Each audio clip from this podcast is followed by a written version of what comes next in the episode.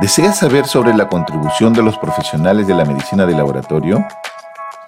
En esta segunda temporada de mi podcast, en 2022, conocerás más de la importancia de las pruebas de laboratorio y cómo impactan en tu salud. Realizaré entrevistas a profesionales relacionados al laboratorio clínico y a la salud.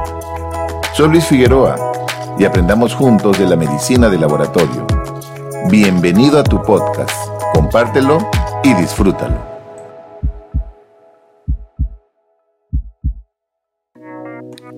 ¿Qué es una biopsia líquida? La medicina de precisión tiene como objetivo personalizar la atención médica con decisiones y tratamientos adaptados a cada individuo.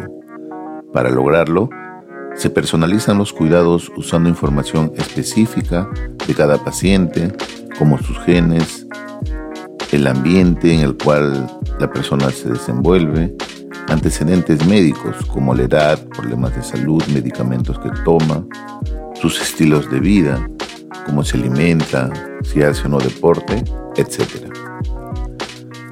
El cáncer es como un asesino escurridizo, cambia una y otra vez, muta, se transforma, se esconde y puede regresar otra vez de forma rápida. Por esta razón, en los últimos años se viene desarrollando una nueva herramienta que ayuda a entender un poco más el comportamiento del cáncer y ofrece un tratamiento más personalizado, medicina de precisión. Incluso tiene el potencial de hacer un diagnóstico precoz del tumor, todo a través de muestras de sangre. A esto se conoce como biopsia líquida. Entonces, al acercar la medicina de precisión a los pacientes con cáncer en estos últimos años diferentes técnicas que invaden el cuerpo para poder diagnosticar y controlar el cáncer están siendo reemplazadas de forma lenta y sostenida por métodos que no lo hacen, como la biopsia líquida.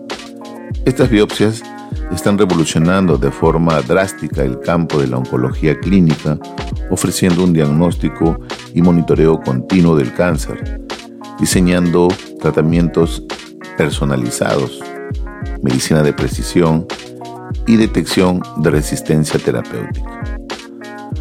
Las biopsias líquidas consisten en obtener de los tumores algún componente, como células tumorales circulantes, su ADN tumoral, vesículas extracelulares tumorales, entre otras. Estos componentes están presentes en los fluidos corporales, como por ejemplo la sangre, de los pacientes que tienen el cáncer. Obtenida esta muestra, se continúa con un análisis de los datos genómicos. La genómica es un campo interdisciplinario de la función, estructura, evolución, mapeo y edición del genoma. Un genoma es el conjunto completo de ADN dentro de una sola célula de un organismo y como tal, la genómica se enfoca en la estructura, función, evolución y mapeo de los genomas y proteómicos, la proteómica es el estudio a gran escala de las proteínas. Es decir, nos introducimos, cuando hablamos ya de biopsia líquida, al campo de la genómica con la proteómica. Las biopsias líquidas obtenidas de pacientes con cáncer están abriendo nuevos caminos en la detección y seguimiento continuo al otorgarles un tratamiento personalizado se hace un tamizaje de los marcadores de resistencia terapéutica, es decir, cómo está funcionando ¿no? ese tratamiento. ¿no? En el caso de que fracase, se ve por qué fracasó. De repente alguno de esos medicamentos no le hace efecto al cáncer y el cáncer sigue vivo, por decirlo así. Entonces se personaliza el tratamiento al identificar qué medicamento es el que no puede derrotar al cáncer. Aunque la tecnología de las biopsias líquidas todavía está evolucionando, su naturaleza no invasiva promete abrir nuevas eras en la oncología clínica. La evidencia médico-científica respalda las biopsias líquidas como una herramienta de diagnóstico mínimamente invasiva para el diagnóstico temprano y el seguimiento de la respuesta al tratamiento, la detección del cáncer en poblaciones de alto riesgo, la evaluación de la heterogeneidad del tumor y la detección de nuevas mutaciones en el cáncer. Sin embargo, las biopsias líquidas, a pesar de los innumerables beneficios que tienen, actualmente existen limitaciones que obstaculizan eh, su uso. Primero que puede existir una falta de especificidad y sensibilidad, de repente falta de diversos procedimientos de estandarización, elevados costos, limitaciones de infraestructura y también la ausencia de personal capacitado para aterrizar estas tecnologías. Por lo tanto, abordar los desafíos asociados al uso de la biopsia líquida a través de avances en investigación y tecnología pueden permitir su integración óptima en los entornos clínicos, lo que lleva a un cambio profundo en la investigación del cáncer y de beneficio para los pacientes. Una publicación eh, nacional de investigadores peruanos menciona que participaron en un proyecto multidisciplinario del programa Horizonte 2020 de la Comunidad Europea, cuyo propósito es lograr un mejor diagnóstico y un tratamiento más preciso del cáncer de pulmón y así disminuir pues estas biopsias constantes en estos pacientes. Esta investigación se realiza a través de la biopsia líquida con PCR digital y participan eh, cerca o participaron cerca de 15 laboratorios de diferentes países del mundo.